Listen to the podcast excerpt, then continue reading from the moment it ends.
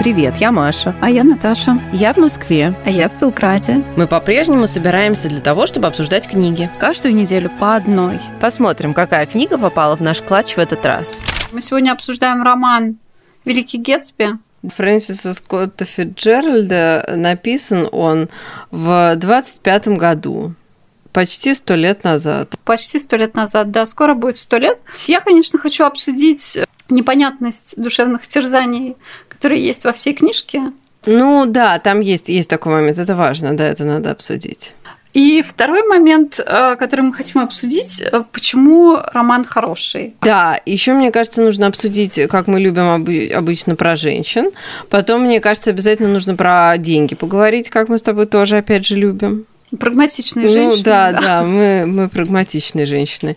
И, возможно, ну, еще стоит поговорить про то, а, какие у нас это вызвало ассоциации, потому что мы девушки начитанные в большей или меньшей степени и не можем не сравнивать с другими книгами, когда читаем. С чего начнем? Да, с э, надуманности всех Подожди, этих содержания ими а содержание да. все-таки? Ну ладно, давай содержание. Я думала, все фильмы уже посмотрели. А я, кстати, не смотрела фильм.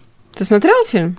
А он красочный. Да, я смотрела. А, фильм, да. Я скажу только, я начала его смотреть, почему-то я потом бросила, но я только скажу, что при моем огромном уважении к Леонардо Ди Каприо, мне кажется, он не подходит для этой роли. Я себе по-другому представляю Джей Гэтсби. А вот Ник Кэрроуэй, которого играет Тоби Магуайр, как раз-таки прям в точку, мне кажется. Не знаю, мне кажется, там так все красочно, такие костюмы. Да, да, но он очень красивый.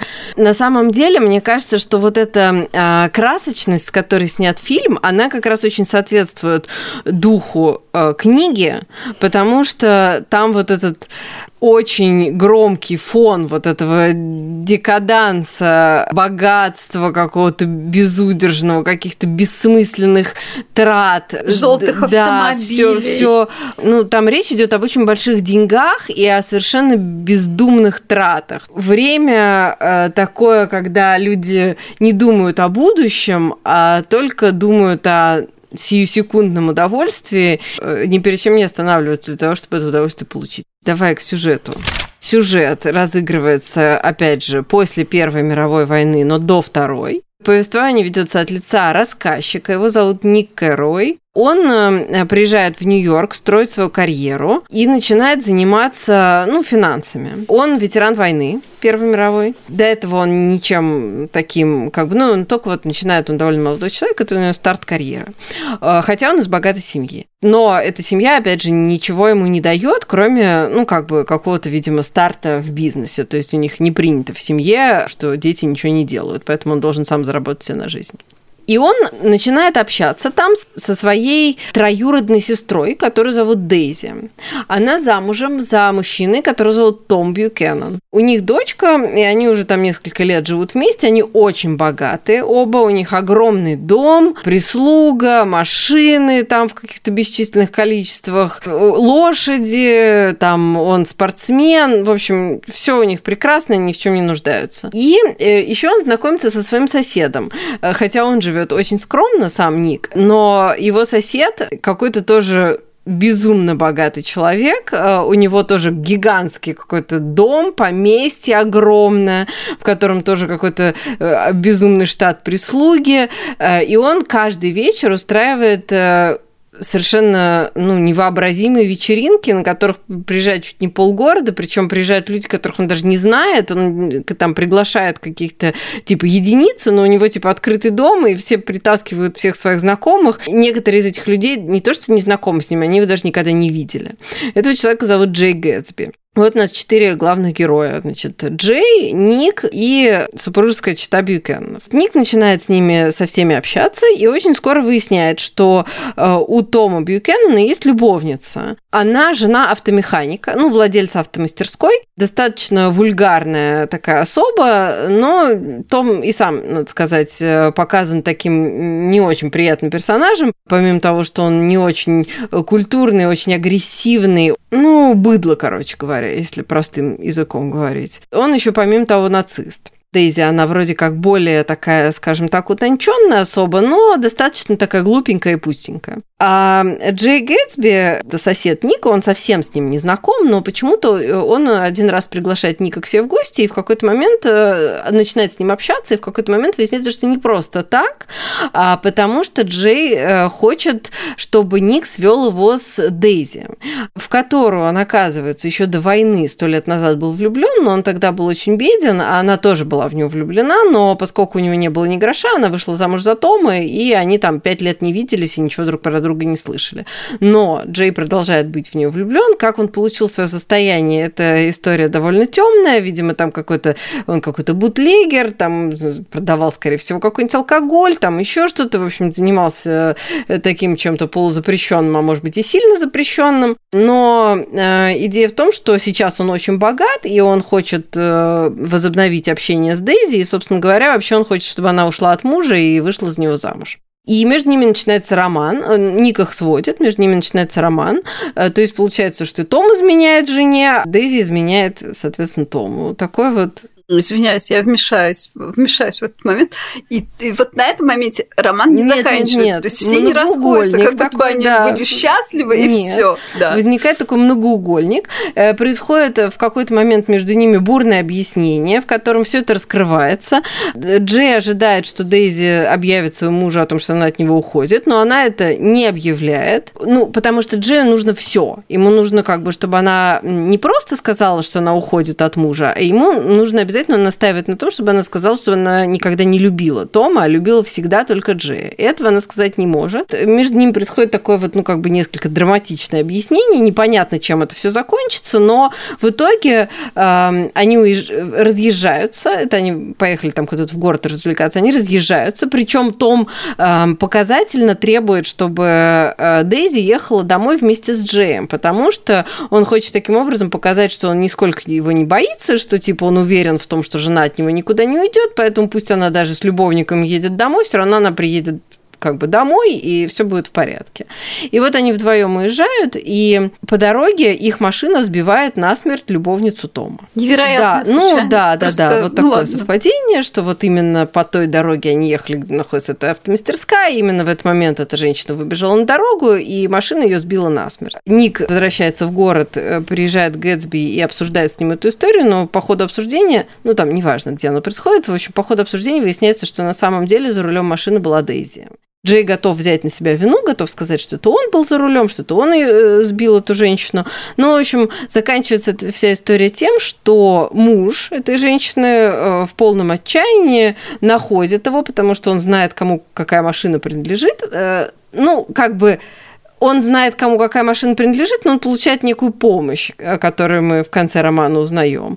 И, в общем, он находит Гэтсби, убивает его и себя тоже убивает. В общем, они оба погибают, и а Дейзи со своим прекрасным мужем просто уезжают. И даже не приходят на похороны, и даже как бы никаким образом не вообще заявляют о себе, делают вид, что эта история не произошла. Вот. И потом впоследствии выясняется, что на самом деле муж э, вот этой убитой женщины нашел э, Гэтсби не сам, а ему Том подсказал. То есть он как бы сказал ему, чья была машина, сказал, где живет Гэтсби, и помог, э, так сказать, его найти в надежде, видимо, очевидно, что эта история закончится, как она закончилась. Короче, трагизм на ровном месте. Ну, не совсем не на ровном месте. То жизни. есть, на самом деле, мне кажется, что трагический этот конец, он, э, конечно, он, возможно, слишком трагический для начала этой истории, да, которая кажется такой, э, знаешь, такая, ну, типа, блестящая великосветская бесконечная вечеринка среди совершенно пустых вообще, ничем не примечательных людей, которые случайно вообще все оказались вместе, и их ничто не связывает. А потом вот как бы все это идет по нарастающей, заканчивается двойным убийством. Мне показалось, вот это вот какую-то наигранность этих чувств. То есть они все переживают, но на самом деле один переживает, у него была и жена, и любовница. Да. И в какой-то момент ему кажется, что он может лишиться и то, и другой. Потому что там же есть еще такой момент, что этот автомеханик хочет да, уехать. Да, он хочет уехать и увезти, потому что он э, догадывается, что у жены э, роман, он не знает точно с кем, но он хочет просто ее увезти. Тут в один день он понимает, что у него может уехать его любовница, а также его жена может уйти к другому. Тут-то мир рушится. Очень его жалко в этот Ну, момент. ты знаешь, вот на самом деле тут, Пожалуйста. конечно, такая галерея неприятных персонажей. Из них из всех вот тебе, тебе вот кто кажется наиболее неприятным? Том, конечно, более неприятный, чем все остальные, но и остальные тоже не красавцы. Нет, там никто не красавец, но мне тоже кажется, что Том, он прям отвратителен, конечно, потому что, ну, он изначально показан как такой вот э, грубый мужлан, который вот случайно оказался среди вот этого богатства всего. Это он совершенно бескультурный, он не понимает, как со всем этим обращаться, ему наплевать вообще на все, на все и на вся, на все чувства. Очень показан как очень грубый человек, который к тому же еще самой первой сцены еще к тому же показано, что у него как бы нацистские взгляды, которые тоже никак не могут вызывать особо симпатии никакой. Дейзи в этом плане, она, конечно, тоже пустышка, но в целом-то, ну, она просто глупенькая. Ну, не всем женщинам и вообще не всем людям обязательно быть умными, но в целом-то я не вижу в ней какого-то зла. Она просто, ну, идет за своим мужем. Ну, делает ну, то, что... рассказчик Ник более-менее нейтральный. Да, Ник, не, да, Ник из них из всех получается самый симпатичный персонаж. Да, но это просто потому, что он рассказчик, и он ничего плохого о себе не говорит. Ну, а не возможно, скажи. есть. Нет, но он все-таки довольно, как бы он про себя говорит, что у него есть такая э, фишка, что он не может врать и что он очень честный. И он довольно честно рассказывает про свои отношения вот с этой Джордан, да, которая, ну, подруга Дейзи, с которой у него вроде как начинается роман, но он не может дать этому роману никакого продолжения, потому что у него есть еще какая-то девушка, которая осталась дома и которую он, опять же, не может обманывать. И плюс еще, как я понимаю, он единственный э, человек, которому вот это все богатство не застилает глаза. А у него и нет богатства, по сути. Ну да, Он единственный но... из них, у кого э, стесненные обстоятельства. Ну, у него рефлексия какая-то, вот так я бы сказала. У него присутствует какая-то рефлексия. То есть он как бы не поддается на вот этот внешний блеск, потому что Джордан, она же очень блестящая девушка, она красивая, она известная спортсменка, у нее вокруг миллион поклонников, которые все были бы просто счастливы, если бы она как бы была к ним благосклонна. Но вот он не дает этому внешнему блеску как-то затмить суть всего происходящего? Ну, суть всего происходящего – это угар, сигареты и вечеринки. Да, получается, что люди э, живут как-то, ну, там вот так показано, что все эти люди, они живут без оглядки, вообще не думая ни о чем. То есть э, никто не хочет ни о чем задумываться. Там даже не в смысле задумываться, там даже поработать-то никто не хочет. Ну, кстати, Когда работаешь, тоже не особо задумываться. Ну вот, да, пара человек там, может быть, так урывками работает, но не, не очень много. Ну да, но он просто он-то тоже не задумывается, потому что на самом деле он поставил себе вот эту цель э, заполучить Дейзи, и он на самом деле не очень рефлексирует, нужна она ему по большому счету спустя такое количество времени или нет. Он даже об этом не думает, и он как бы вот тоже показан как такой человек благородный, потому что он готов взять на себя вину за аварию и так далее. То есть в нем есть благородство, но при этом в нем тоже рефлексии не очень много. И он не понимает, что он на самом деле вляпался в эту историю. А мог бы быть просто счастлив, спокойно. Да, не говоря уже о том, что не говоря же о том, что они все как бы у них у всех есть отягчающие обстоятельства в виде брака. Ну, как бы на минуточку. То есть они все такие вот играют вот этим всем там э, какими-то чувствами там и так далее, при этом никто не задумывается о том, что, ну, ребят, вообще-то как бы вы женаты, ну, Том Могли и Дейзи, бы да? если у, что, у вас да. ребенок вообще-то как бы есть. Может быть, хорош уже там бухать и курить и э, заниматься фиг знает чем, а как-то, ну, я не знаю. Заняться ну, под... делом. Ну, ну то есть это именно вот как бы показано, насколько они все не хотят и делают, прилагают максимум усилий, чтобы не думать о будущем. То есть его как бы и нету. Меня больше смущает вот эта вот какая-то бесполезность этих да, метаний, они, страданий. Ну, это правда. Но у них вся жизнь бесполезная. Да, если бы ты занимался делом, у тебя бы не было бы времени на то, чтобы ездить там куда-то с любовницами на выходные, где-то отдыхать, и твоя жена бы тоже ну, не каталась туда-сюда.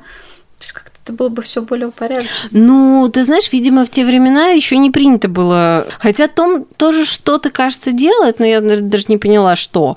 Но Дейзи, она вообще как бы действительно ничем абсолютно не занята. И, и еще, знаешь, там, я помню, ну, на меня очень большое впечатление произвело вот э, описание вот этого дня, когда происходит вот это ужасное объяснение между ними всеми. Там показано, что очень жаркий, ну, как бы много раз подчеркивается, что очень жаркий, жаркий день. день. И да. что они настолько офигели от этой жары, э, что они просто не способны ничего делать, они не способны думать, они весь день проводят за тем, что они просто лежат, они даже не разговаривают, они просто вот собрались все в гостиной, развалились на диванах, пьют периодически там какой-то алкоголь и, и все. И вот так у них проходит весь день. А потом они еще сели за да, руль и поехали, да. и там тоже напились и поехали ну, назад. Да, то есть это какое-то абсолютно бессмысленное времяпрепровождение, и оно просто поражает своей бессмысленностью. Хочется им даже позавидовать, как они там лежат. Нет, а я вот не могу завидовать. Мне кажется, это прям даже тяжело, когда вот такое безделье, когда ты не понимаешь вообще, что с собой делать. А я бы вот денек полежала. Не могу ничего не отказаться. Нет, во-первых, ты бы так не полежала. Ты бы лежала и слушала бы книжулю. Да. Понимаешь? Да, да, есть Для того, момент. чтобы успеть к следующему выпуску подкаста. Потом ты бы пошла котов кормить. Потом ты бы там, не знаю, гулять пошла, э, чтобы купить себе мороженку. Ты не, не валялась бы вот так вот бессильно на диване, просто глядя в потолок, потому что ты так не умеешь. И я так не умею. Mm-hmm. Ну, как бы, ты можешь так полежать какое-то время, но не весь день. Ну, не весь день сложно, да. Мы тут много с тобой говорим про рефлексию, Наташ. Герои книги ее полностью лишены, как мы с тобой уже обсудили. Но мы с тобой про рефлексию знаем все и даже, возможно, больше, чем надо. Я вот, например, про себя могу точно сказать, что привычка вот эта к рефлексии, привычка там себя анализировать и все такое, это вот в результате терапии у меня появилось. То есть ты не просто живешь, как Бог на душу положит, как Дейзи, да, а все-таки немного анализируешь свои поступки, там, мотивы, возможные последствия. Вспомнила, кстати, фразу, мой психотерапевт это называет «жить в принципе реальности». Очень полезная фраза. Я ее, знаешь, так часто себе напоминаю, чтобы немножко ну, как-то выровнять себя. Ну и вообще, что говорить, психотерапия – это такое благо современности. Это я говорю как человек, который уже не один год в терапии. Я вообще для себя терапию, на самом деле, считаю полезным инструментом. Таким, знаешь, типа вот у меня есть жизненный опыт, которым я могу воспользоваться там в какой-то ситуации. У меня там есть какие-то способности, которые я тоже могу использовать э, как преимущество. Вот. А есть еще психотерапия. И это тоже такой инструмент, который я с удовольствием использую. Эм, консультации с психотерапевтом – это такой способ у меня навести порядок в голове. И мне кажется очень важным после консультации выходить с чувством, что ты получил какую-то пользу. Вот я как как-то для себя вот так это определяю, что типа, когда ты выходишь и чувствуешь, что получил пользу, это значит, что все правильно. И в этом плане мне, конечно, очень повезло найти своего специалиста, потому что вот я когда с ней встречаюсь, я всегда выхожу с чувством, что польза получена. Должна сказать, что не так это просто найти своего психотерапевта, найти своего специалиста. Я ее нашла через сарафанное радио. Вот, к счастью, сейчас не обязательно э, пользоваться таким способом и там рыскать по знакомым, потому что есть такая удобная штука, как сервис онлайн-психотерапии «Ясно». Я его сама протестила, надо сказать. Там очень простая регистрация, вообще все очень просто. Причем при регистрации можно сразу указать, зачем тебе вообще это все нужно. То есть ты сразу говоришь, какие у тебя там сложности, какие запросы, и тебе на выбор предлагается несколько специалистов. Про каждого можно что-то прочитать очень подробно. Э, Причем мне что очень понравилось, что не только как бы факты, там, что где учился, что закончил, какие там проходил там курсы, там тролливали, квалификации, все такое но там еще очень важно для меня, как для человека, который с текстами работает, что каждый психотерапевт пишет какую-то короткую фразу сам про себя. И вот этот вот личный такой кусочек маленький, мне кажется, это прям такая очень важная вещь такой небольшой личный штрих. И, соответственно, ты выбираешь по этим данным специалиста, оплачиваешь и получаешь психологическую консультацию по видео. Для наших слушателей э, есть э, специальная акция, есть скидка 20% на первую индивидуальную или парную сессию при регистрации. То есть, э, если вот кто-то из наших слушателей решит этот сервис попробовать, ему нужно указать промокод, и будет скидка. Промокод звучит как «клатч» пишется латинскими буквами C-L-U-T-C-H, клатч всеми заглавными. И вот если вы этот промокод введете, когда будете регистрироваться, то получите скидку. Э, всем удачи, желаю всем найти своего специалиста и получить огромную пользу от этого полезного инструмента.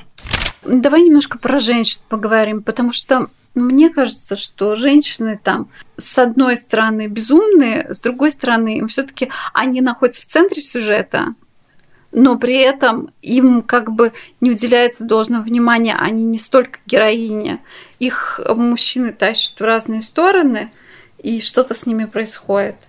Они не принимают особо никаких ну вот... решений.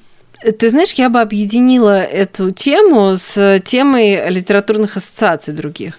Потому что вот мы когда читали это, да, мы обе с тобой пришли к выводу, что есть еще ряд произведений, написанных примерно в то же время, которые похожи атмосферой и вот именно женскими персонажами. Все эти книги написаны мужчинами.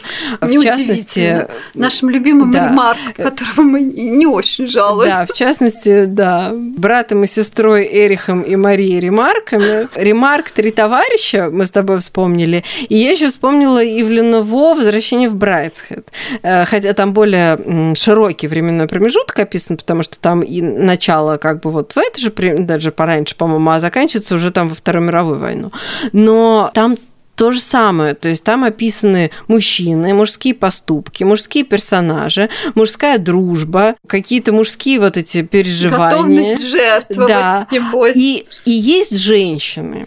Вот эти все женщины, они такие страстные, загадочные не натуры, всего. не от мира сего, которых, да, которых мы реально не можем описать, потому что мы в итоге не понимаем. Ни эту пад э, из трех товарищей, ни возвращение в Брайтсхед, там мать и сестра э, глав, ну, одного из главных героев, обе, они, ну, реально непонятно, какие они. И здесь тоже самое. Вообще непонятно, как они живут. Эти женщины да. не выжили самостоятельно ни дня такое ощущение. Ну и здесь, соответственно, Дейзи и Джордан. Вот две женщины описаны, ну, больше Дейзи, но Джордан тоже уделяется довольно много времени.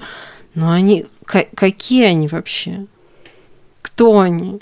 Ну, чем они живут. Да, что они, о чем они думают, и, о чем кстати, они переживают, к чему стремятся. Помнишь, мы с тобой еще в прошлом сезоне обсуждали детектив, который тоже в это примерно время написан, помнишь? Филипп Марлоу. Вот там такие же женщины были, правильно же? Да, была мода на безумных женщин. Вот-вот. Но мне кажется, мода прошла. Нет, но самое главное, что все эти книги написаны в одно и то же время. То есть это, видимо, была такая мода, видимо, в литературе на описание вот таких вот странных всех женщин, я бы сказала. Э, вот началась же эмансипация, может быть, это было такое сопротивление эмансипации и движению. Пытались показать так подспудно, что все-таки нет, не надо давать равные права. Они, наверное, знаешь, они как вот не как люди описаны, они описаны как некие явления. То есть каждая женщина это явление такое подобное некому, некому ну, природному явлению или силе природы, что-то такое. То есть как бы женщина, она олицетворяет силу природы. Вот так я бы это описала. У них нету как бы рационального ни у кого этих женщин. То есть их как бы нельзя рационально описать. Они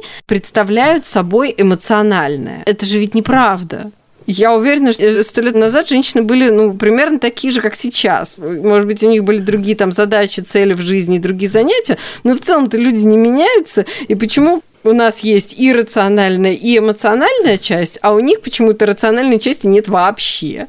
Ну, конечно, это неправда. Ну, это же просто образ. Но там мужчины, как бы на них держится сюжет, потому что они что-то делают, куда-то к чему-то стремятся, у них есть какие-то желания, они что-то там добиваются в жизни, э, они там, ну, хотя бы воюют, я не знаю, да, э, устраивают вечеринки, ну, ну что-то. А женщины, они просто есть. Там и у мужчин рациональная часть ну... такая не очень ярко выраженная. Подожди, женщина меняет платье. Сменила на вечернее, на коктейльное сменила. Завела собаку. Там же было такое? Было. Да, там была, да, да, любовница Тома завела собаку. И причем тоже как бы описано так, что, ну, я не знаю, вот ты, например, хочешь завести собаку. Ты, если, например, это породистая собака, то ты как бы выбираешь породу, и ты понимаешь, какую породу ты хочешь. Ты можешь понять, ты хочешь девочку или мальчика, и выбираешь, соответственно, девочку или мальчика. Ты потом выбираешь, не знаю, приют или выбираешь заводчика. Ну, подумай, а вот как ты выбирала кота? Девочку или мальчика? Я девочку хотела, но уж получилось получилось, что получилось. Там, э, нет, это как бы врачебная ошибка. Вот в моем случае это врачебная ошибка. Потому что... Врачебная тайна. В моем случае этого кота обследовала целая ординаторская. Они все сказали, что это кошка. Не знаю, как он втянул, втянул в себя все. Спрятал первичные половые признаки. Ради лучшей жизни. Ну, видимо, да. Ставки были высоки. Ну вот, а тут как бы описывается, вот она говорит, я хочу собаку. И дальше мужчина выбирает эту собаку, сам решает, какого, какой она будет порода, какой она будет пола, платит за эту собаку и вручает ей. И все. С ее стороны даже даже ну, она не смогла ее мнение себе не собаку. учитывается. И даже не то, что ее мнение не учитывается, а у, него, у нее этого мнения даже нет.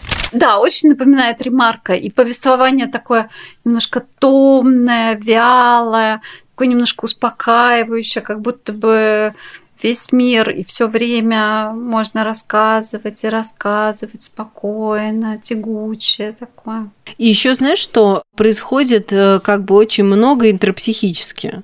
То есть э, не так много внешних Какое-то событий. новое для меня слово интерпсихически. А, да, да, я знаю много интересных слов. Ну, в общем, идея в том, что много, большая часть повествования происходит как бы внутри главного героя, да, то есть э, очень много рефлексий. Ну, то есть, например, ну, никто не говорит, нигде не сказано вот в этой вот как бы детективном вот, этом, вот этой развязке всей этой истории, он сам приходит ко всем выводам, которыми он с нами делится, о том, как произошло вот это убийство, как этот муж этой женщины нашел Гэтсби и так далее. Если бы он нам этого не рассказал, то мы бы не узнали, как это произошло, потому что он сам догадался и нам о своих догадках поведал. Вот. И в другие, в другие моменты тоже. То есть там есть э, много чего, что происходит не внешне, а внутренне. Много очень такой вот рефлексии.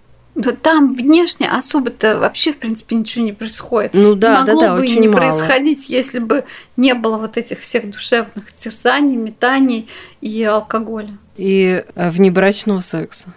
Да, внебрачный секс все портит. Однозначно. Персонажей обсудили, деньги мы тоже обсуждали, что деньги везде есть, но никто их не зарабатывает.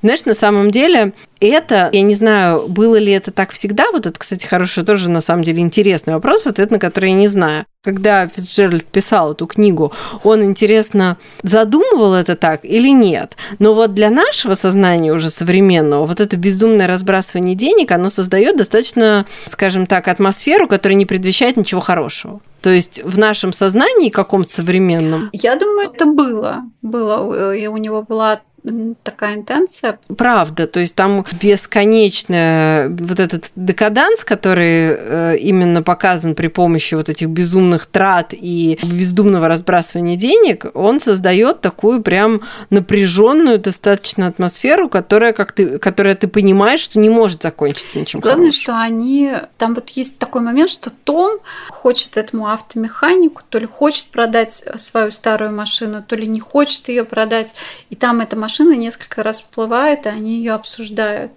И в итоге он ее ему все-таки продает. Очевидно, что ему настолько не важны деньги, настолько не важна машина, что складывается даже такое ощущение, что он хочет этого автомеханика поводить за нос. Он ему говорит, а зачем тебе эта машина? Что ты с ней будешь делать? Какая разница? Ну да, но это еще, мне кажется, в характере Тома, потому что ему нравится унижать людей. Э, он э, постоянно самоутверждается за счет других. То есть у него это однозначно есть в его характере, и э, ему как бы вот он чувствует, что человек нуждается в какой-то от него там, не знаю, помощи или чем-то таком, и он, ну, просто не может просто дать эту помощь и успокоиться на этом. Ему нужно обязательно утвердить свое превосходство. Это для него очень важный момент. Он это и как бы и в, вот в этом конфликте с Гэтсби неоднократно показывают, ну и в целом, и в том, как он общается с Ником изначально, потому что он знает, что у Ника денег меньше, и он это, ну, подчеркивает не потому, что он типа вот, ну, как бы злой, а потому что просто он такой человек, то есть ему важно подчеркнуть свое превосходство. Ему важно быть э, типа альфа-самцом. Ну и с женой тоже. Он Да, так же да, общается. да, С да, женой то же самое. Вот, то есть это просто его характер. Книжка на самом деле очень классная. Я не знаю, мне она понравилась просто безумно. Я ее читала до этого, но очень давно и немножко подзабыла. Ну, неважно, ладно, мне кажется, неважно, на русском или на английском. В этот раз мы на, английском слушали, она прекрасно написана, шикарный язык и все такое. Ну, кстати, написано, написано она прекрасно, а вот начитана мне что-то не понравилось. Я так и не поняла, в каком году была Мне кажется, довольно сделана. давно. Но там слышны да, но склейки. мне кажется, она довольно давно написана. Там склейки слышны. Но да. мне как раз понравилось. Там очень такой диктор э, читает очень сдержанно. Э, Знаешь, немножко похоже на то, как Том Хэнкс читал вот ту, ту книжку, которую мы с тобой э, очень любим. Не будем Ну, говорить, «Голландский какой. дом. Но просто я к тому, что, правда, он, как бы, вот мне кажется, что такая сдержанная подача, она прям очень, мне очень понравилась. Читайте, слушайте. Да, да, да. Советую. Сто лет книга не утратила своей прелести. Спасибо, что дослушали до конца. Подписывайтесь на наш телеграм-канал, который тоже называется «Книжный клатч». Ждем вас на следующей неделе.